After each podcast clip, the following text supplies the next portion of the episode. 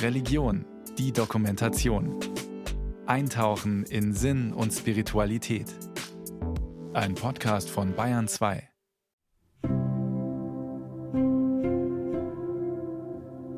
Der Ort ist ja ein Ort der absoluten Ruhe, mitten in der Natur, fern des Alltags. Und das ist schon mal großartig. Und so einen Ort aufzusuchen, macht dann Sinn, wenn man das Gefühl hat, man, ja, man wird so mitgerissen von der Welt, von dem, was da draußen passiert. Und man möchte sich selbst kontrollieren und nicht so fremdbestimmen lassen, sondern auf sich hören, nach innen kehren, um gute Antworten zu finden für die Herausforderungen und die Aufgaben, die vor einem stehen. Ich habe jetzt eine Woche im Schweigen verbracht und äh, das hilft mir immer wieder, um zu mir zu finden und zu spüren, worum es wirklich geht im Leben. Also ich bin evangelisch getauft, aber ich habe tatsächlich wenig Bezug zur Kirche. Ich habe aber Bezug zu dem, was man spürt, wenn man hier im Hof ist. Die Verbindung zum Göttlichen, würde ich sagen, das kann ich sehr gut fühlen. Also wirklich in Verbindung zu kommen, in der Gemeinschaft, das ja wahrzunehmen. Und es ist für mich immer wieder Erholung, wenn ich hier bin. Eingebettet in den weiten Feldern und sanften Hügeln Unterfrankens liegt der Benediktushof. Seit 20 Jahren gibt es ihn. Ein Zentrum für Meditation und Achtsamkeit. Es ist ein trüber Freitagabend im März. Ich stehe vor dem Eingang des Benediktushofes in Holzkirchen bei Würzburg. Zentrum für spirituelle Wege ist in goldenen Buchstaben auf die Steinmauer geschrieben. Ein Wochenende werde ich hier verbringen, in Stille. Das steht in der E-Mail, die ich nach meiner Anmeldung bekommen habe. Stille auf dem ganzen Gelände und im Haus, Schweigen beim Essen. Unauffällige Kleidung ist erwünscht und eine Stunde Mitarbeit in Haus oder Garten. Ich bin gespannt. Besonders viel weiß ich über den Hof noch nicht, außer dass er seit 20 Jahren viele Menschen anzieht, die auf der Suche sind und die lernen wollen, in die Stille zu gehen. Das ist auch das, was mich neugierig macht. Die Stille. Der Benediktushof Holzkirchen ist dem Benediktiner, katholischen Priester und Zen-Meister Willigis Jäger zu verdanken. Er war einer der erfahrensten und bekanntesten spirituellen Lehrer Europas. 2020 ist er gestorben. Der Theologe und katholische Priester ging in den 1970er Jahren nach Japan. Die Praxis des Zen, eine Form der Versenkung und Meditation, zog ihn dorthin. Sechs Jahre lebte er in einem japanischen Kloster und übte. Anschließend erhielt er die Erlaubnis, Zen zu lehren, und so kam der Benediktiner auch als Zen-Meister zurück nach Würzburg und zu seiner Abtei Münster-Schwarzach. Dort baute er 1983 das leerstehende Internat zum Meditationszentrum St. Benedikt um. Sein Ziel das kontemplative Gebet in den Kirchen zu beleben.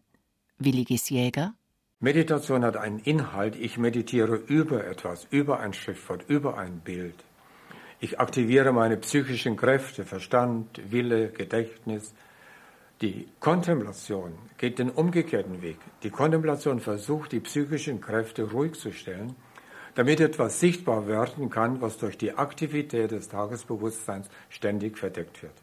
Und wenn wir dieses Tagesbewusstsein zurücknehmen können, stoßen wir auf neue Ebenen des Erkennens. Und das sind die Ebenen, die wir transpersonal nennen, in der transpersonalen Psychologie, die wir dann auch kontemplative Ebenen nennen oder mystische Ebenen nennen. Williges Jäger lehrt, was alle mystischen Traditionen, ob aus dem Westen oder dem Osten, sagen, dass Gott zunächst innen zu finden ist in vielen Städten hat er Meditationsgruppen ins Leben gerufen, in denen Kontemplation praktiziert wurde. Ihr Ziel, den Geist leer und ganz still werden zu lassen.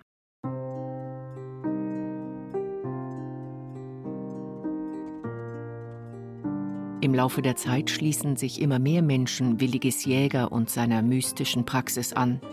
Sie besuchen in Münster-Schwarzach bei Würzburg seine Gottesdienste, meditieren mit ihm und gehen in die Stille. Irene Bob ist eine Schülerin von Willigis. als Pater Williges Jäger seinerzeit aus Kamakura zurückkam, dann wurde dieses Zentrum in der Innenstadt von Würzburg, das Haus St. Benedikt, eröffnet. Und ich hatte das große Glück, dass mich meine langjährige Mandantin und Freundin Gertraud Gruber in einer schwierigen Phase des Lebens dorthin mitgenommen hat.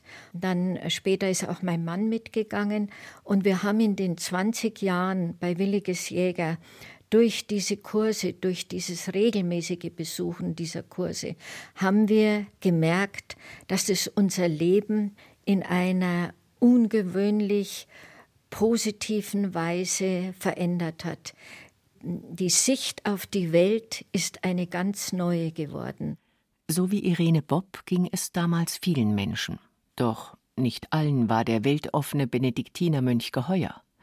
Williges Jäger erzählt es 2003 so. Zehn Jahre lang hat eine fundamentalistische Gruppe in Würzburg dem Abt, dem Bischof, der Glaubenskongregation, auch dem Nunzius in Deutschland Briefe geschrieben. Darin haben sie ihr Missfallen ausgedrückt über das, was ich theologisch sage und was ich praktiziere im Haus St. Benedikt. Und diese Briefe zeigten irgendwann Wirkung. Die päpstliche Glaubenskongregation, damals unter Kardinal Josef Ratzinger, der spätere Papst Benedikt XVI., verhängte ihm ein Rede-, Auftritts- und Publikationsverbot. Der Grund, wie es im Schreiben hieß, um die Gläubigen zu schützen und nicht weiter Verwirrung zu stiften. Für Williges Jäger bedeutete das, der Priester und Zen-Meister durfte nach 20 Jahren im Haus St. Benedikt weder Kurse noch Gottesdienste abhalten. Eine schmerzhafte Erfahrung für ihn, der der katholischen Kirche immer verbunden war, aber auch für seine Schüler. Irene Bob erinnert sich. Wir sind dann gewandert von einem Ort zum nächsten und die Sehnsucht eben wieder eine spirituelle Heimat zu haben, ein spirituelles Zentrum, die war sehr groß. Und ja, dann hat der Himmel das gefügt. Ich bin eines Nachts aufgewacht mit dem Gedanken, ich werde die Gertraud Gruber fragen, weil sie war schon vor uns eine Freundin und Schülerin von Williges Jäger. Ich werde die Gertraud Gruber fragen, ob sie bereit wäre, ein solches Zentrum zu finanzieren, wenn mein Mann und ich uns um alles andere kümmern. So ist es. So war die Geburtsstunde. Eine große Kirche mit hoher Kuppel, rotes Fachwerk und moderne Gebäude reihen sich aneinander. Der Innenhof ist großzügig angelegt und sauber. Es ist ein harmonisches Ensemble. Ein Buchladen mit Kaffee und ein Biohofladen schließen sich an. Dort darf, wenn einem das Schweigen zu viel wird, geredet werden. Auch die Innenräume sind klar und schön. In den Meditationsräumen stehen frische Blumen. Mein Zimmer ist einfach, hell und sauber. Und ruhig. Keine Ablenkung. Die Unternehmerin Gertraud Gruber aus dem oberbayerischen Rottach war eine langjährige Weggefährtin des Benediktinermönchs. Ohne ihre finanziellen Mittel und ihre Stiftung würde es den Benediktushof nicht geben. 2002 kaufte sie für Williges Jäger das Anwesen. Eine ehemalige Benediktinerpropstei, die irgendwann zu einem Hotel umfunktioniert wurde und bereits sieben Jahre zum Verkauf auf dem Markt war. Das war natürlich für uns ein Glücksmoment, dass wir dann da eine Lage, ein Haus mit christlichen Wurzeln, ist eine ehemalige Benediktinerpropstei gewesen, dass wir sowas gefunden haben und wir auch mit der Sparkasse Mainfranken klargekommen sind, was der Preis und so weiter anbelangte.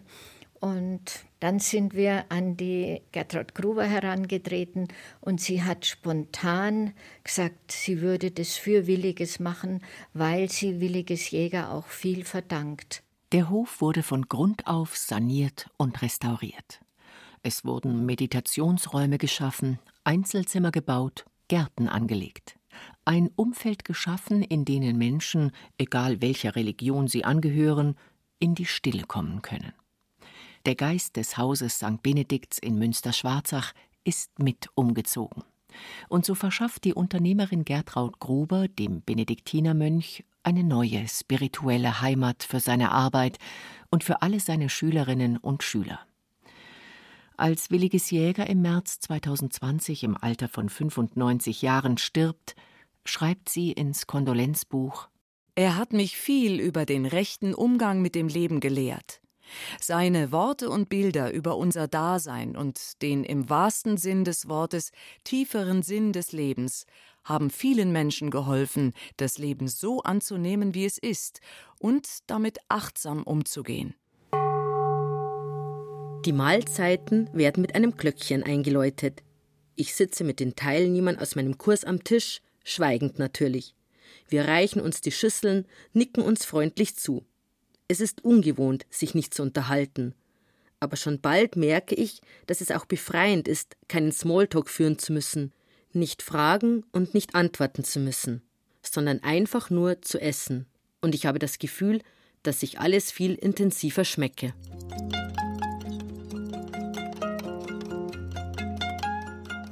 Der Benediktushof ist ein überreligiöses, spirituelles Zentrum, in dem mittlerweile jedes Jahr über 11.000 Menschen Kurse besuchen. Das Angebot ist vielfältig: Zen-Meditation und Kontemplation, Yoga und Qigong, Atmen und Bogenschießen, all das gibt es hier. Und eines haben alle Kurse gemein: Es geht immer um die Stille und den Weg nach innen. Einer, der diesen Weg nach innen am Hof lehrt, ist Manfred Rosen. Seit vielen Jahren ist auch er Zen-Meister. Ich bin schon sehr früh auf dem spirituellen Weg und in den 80er Jahren bin ich Schüler von Williges Jäger geworden. Und dann schließlich auch 2015 einer seiner Nachfolger hier auf dem Hof als Zen-Meister in seiner Linie Leere Wolke. Williges Jäger hatte nach seinem Aufenthalt in Japan zwei sogenannte Linien gegründet und hat dann hier auch die Kontemplationslinie Wolke des Nichtwissens gegründet und eben die Zen-Linie Leere Wolke. Und Zen ist einfach eine, könnte man sagen, eine spirituelle Schule, die uns zwar über den Buddhismus tradiert worden ist, die aber selber als solche nicht buddhistisch ist, also für jeden eigentlich auch, egal welcher Religion, welcher Konfession er sich zugehörig fühlt, als Praxis zur Verfügung steht, um eben auch seinen eigenen Glauben, sein eigenes Verständnis sozusagen neu zu beleuchten. Und das war Williges ganz wichtig, Zen zu verstehen als überkonfessionell, transkonfessionell. Und so hat er sowohl die Kontemplation, also die christliche Kontemplation und Mystik wiederbelebt und ihr auch eine Übungspraxis gegeben, das dem Zen entlehnt ist. Daneben aber auch das reine Zen sozusagen zu etabliert. Und auf diesen beiden Säulen ruht der Hof. Maria Kolleg ist katholische Theologin. Sie hat sich intensiv mit der katholischen Glaubenslehre auseinandergesetzt, war lange Jahre bei der Kirche angestellt. Als sie Anfang der 2000er Jahre das Buch von Willigis Jäger Die Welle ist das Meer, ein Buch für mystische Spiritualität, gelesen hatte, wurde sie seine Schülerin. Wie Zen-Meister Manfred Rosen kennt sie den Hof seit 20 Jahren und wurde von Willigis Jäger auch zur Lehrerin ernannt. Als spirituelle Leiterin ist sie für die christliche Ausrichtung am Hof zuständig, die Kontemplation. Denn das, was im Zen passiert, passiere dort auch. Maria Kolleg? Sich in diese Haltung des Nichtwissens, des Nichtwissens hineinbegeben. Damit rechnen, dass es anders sein könnte, als mein Verstand mir vorgibt, dass es ist, dass es andere und weitere Wirklichkeit gibt und das geht nur, wenn ich selber nicht schon vorher alles weiß. Bezieht sich auch auf die Lehrsätze, was man zu glauben hat, auf Dogmen. Diese werden nicht verneint. Es ist eine andere Haltung, sich dem Geheimnis des Lebens zuzuwenden. Und das geht nur mit der Haltung des Nichtwissens. Sonst weiß ich ja schon alles und es, diese Erfahrung, diese andere Erfahrung wird verhindert dadurch oder ist dann nicht mehr möglich. Also mir ist es wichtig, Menschen auf einem inneren spirituellen Weg zu begleiten. Das ist ja Es hat etwas zu tun mit einem inneren Spüren, einem inneren Wissen, einer vielleicht auch manche sagen Sehnsucht nach dem, was über unseren Verstand, über unseren menschlichen Verstand, unser Wissen, so wie wir die Wirklichkeit deuten und verstehen, was darüber hinausgeht. Viele Menschen haben eine Ahnung davon, ja sogar eine spüren, dass das wichtig wäre in ihrem Leben, dass es nicht alles ist, was wir mit unserem Verstand erfassen können, was wir materiell schaffen und wie wir leben, sondern dass es um mehr geht. Das ist die Grundausrichtung. In dem ehemaligen Benediktinerkloster verbinden sich also christliche Spiritualität in Form der Kontemplation und Zen-Meditation. Diese beiden Linien durchziehen auch die Bauten, die Räume und vor allem auch die Gartenanlagen. Die Mitbegründerin des Hofes, Irene Bopp, erinnert sich an die Planung. Die Nachfrage wurde immer größer und dass es zum größten und schönsten Zentrum der Stille wurde, hat sicher auch mit der Ästhetik zu tun gehabt. Die Gärten spielen ja immer in diesen Zentren eine Rolle. Wir haben einen genialen Gartengestalter, Architekten gehabt, Friedhelm Hellenkamp. Der vordere Teil ist ein, einem Klostergarten nachgestellt. Der hintere Teil hat einen Zen-Garten wie die Zen-Gärten in Japan. Und das ist natürlich einmalig. Diese Form des japanischen Gartens hat eine Tradition bis ins 14. Jahrhundert. Durch feinen Kies werden Meer- und Wasserfälle dargestellt. Der Zen-Garten in Holzkirchen ist der größte, den es in Deutschland gibt. Gerhard Bader, Geschäftsführer am Benediktushof. Also der Zen-Garten ist so eine Brücke zwischen verwilderter Natur und der Zivilisation. Also ist auch angegliedert hier an den Wald im Hintergrund. Und was typisch ist, ist gewisse Steinformationen und äh, Trockenmeer heißt, dass hier eine Kiesfläche ist, die so ein Stück weit äh, wie gerecht ist. Also es gibt Formen, die die Wellen eines Meers symbolisieren und dementsprechend auch die Bewegung im Leben widerspiegeln. Und es soll einladen zum Verweilen, zum Stille finden und eben auch hier, um die Meditation auch zu üben. Die Menschen suchen unterschiedliche Sachen sowieso, wenn sie hier sind. Also sie suchen sich selber, also wer bin ich?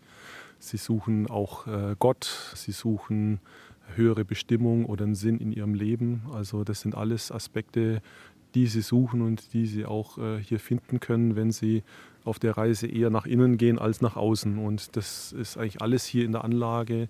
Ringsrum lädt eher dazu ein, auf die Reise und auf die Suche nach innen zu gehen, als sich zu sehr ablenken zu lassen im Außen.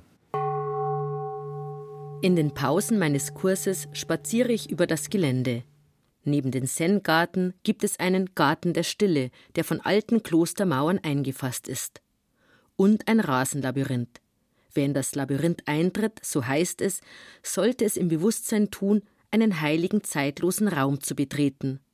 Auch das Labyrinth soll mich in die Stille bringen.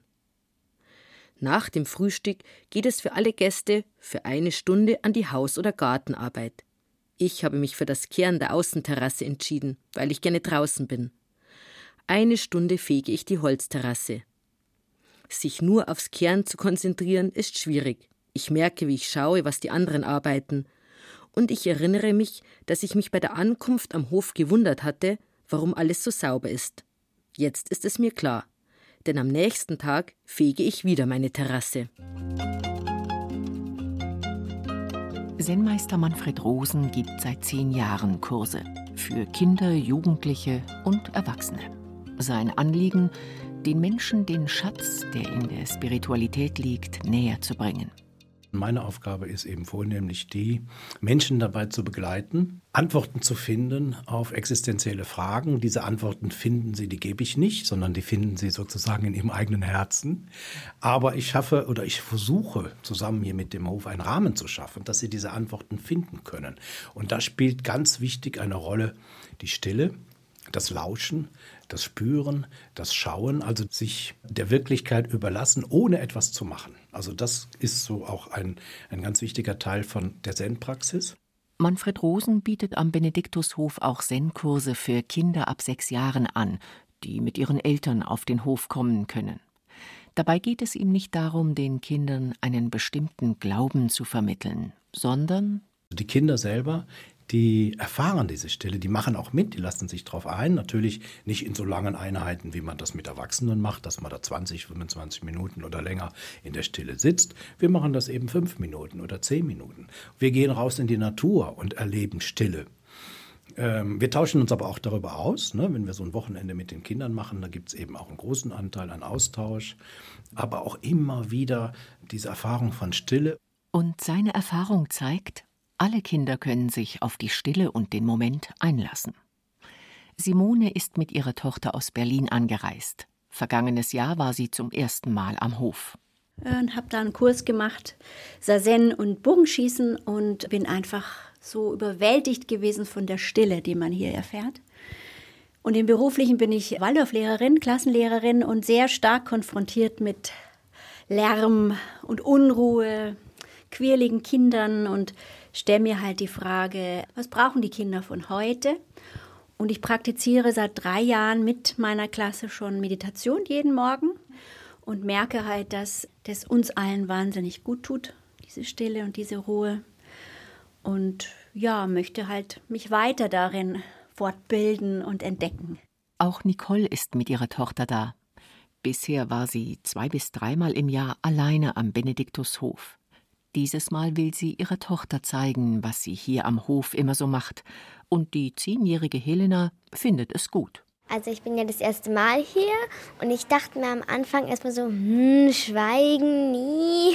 So, aber dann wurde es eigentlich ganz schön und was ich am coolsten fand, als wir alle den großen Spaziergang gemacht haben und das Stillsitzen fand ich auch sehr schön. Eigentlich ist es schon anstrengend, so still zu sitzen, aber ich habe es eigentlich einigermaßen gut hinbekommen. Und wie lange? Ungefähr so eine Minute, oder? Oh, schön, dass es dir nur wie eine Minute vorkam. Also ich glaube, wir haben es schon so, bestimmt zehn Minuten haben es die Kinder auch geschafft. Die haben es wirklich richtig gut gemacht. Ich habe mich nicht für einen Zen-Kurs, sondern für einen Atemkurs entschieden. Unser Übungsort ist der 150 Quadratmeter große Gewölbesaal. Früher war es der Kartoffelkeller des Klosterbetriebes. Heute ist er aufwendig restauriert, in warmes Licht gehüllt. Von den anderen Teilnehmern weiß ich nur Vor- und Nachname. Wir haben ein Schild vor uns stehen. Eine Vorstellungsrunde gibt es nämlich nicht. Später erfahre ich, das gehört zum Konzept. Denn es spielt keine Rolle, wer ich bin, warum ich hier bin, was ich im wirklichen Leben mache. So sitzen wir im Kreis, jeder auf seiner Yogamatte mit Meditationskissen und Decke ausgestattet und versinken in den ruhigen Atemübungen. Den Geist zur Ruhe bringen. Um das geht es in allen Kursen auf dem Hof. Maria Kolek wir können nie aufhören zu denken, unser Gehirn funktioniert ja so. Aber man kann es doch auf einen Punkt richten, auf einen Fokus richten. Und das Ziel ist, dass dadurch sich anderes, sich mehr, andere Qualitäten von Leben, zum Beispiel andere Wahrnehmung, eine tiefere Wahrnehmung von Leben auch ermöglicht. Dann ist das Wochenende zu Ende. Ich spüre, wie gut es getan hat, zwei Tage in der Stille zu sein, in einer schönen Umgebung. Und von Menschen umgeben zu sein, mit denen ich zwar nicht spreche, aber bei denen ich das Gefühl habe, dass sie auch auf der Suche nach einem Mehr im Leben sind. Und ich bekomme ein paar Übungen mit, die ich tatsächlich versuche, morgens oder abends auch zu Hause auf meiner Matte zu machen. Und natürlich auch immer wieder zu meditieren und in die Stille zu gehen. Von der katholischen Kirche wurde Williges Jäger nie rehabilitiert. Ein Jahr nachdem er sein Auftritts- und Schreibverbot erhalten hat, legt er sein Amt als Priester nieder. Und er bittet seine Abtei Münster-Schwarzach, ihn aus dem Kloster zu beurlauben. Doch er bleibt Mitglied der Klostergemeinschaft. Abt und Mitbrüder waren ihm immer verbunden. Als er im Alter von 95 Jahren im Jahr 2020 stirbt, wird er auch auf dem Friedhof der Abtei beigesetzt. 20 Jahre gibt es jetzt den Benediktushof. Hätte damals Kardinal Josef Ratzinger als Leiter der römischen Glaubenskongregation Williges Jäger kein Redeverbot erteilt, wäre dieser Ort der Kontemplation und der Stille nie entstanden. Was Menschen dort mitnehmen? Es ist immer wieder ein schönes Gefühl, äh, weil es einen in die Stille bringt. Und dieses, äh, was man eben in der Gemeinschaft so spürt, das kriegt man so mit dem alleine Meditieren nicht so hin. Und deswegen bin ich immer so gerne hier. Ganz klar, hör auf deine innere Stimme, schau nach innen und lass dich nicht verwirren. Ja, hör auf die Antworten, die du dir selber gibst, um einfach eigenmächtig dann auch zu entscheiden, was ist gut und was ist vielleicht nicht so gut für dich, um dieses erfülltere Leben, von dem ja immer die Rede war, auch dann erleben zu dürfen.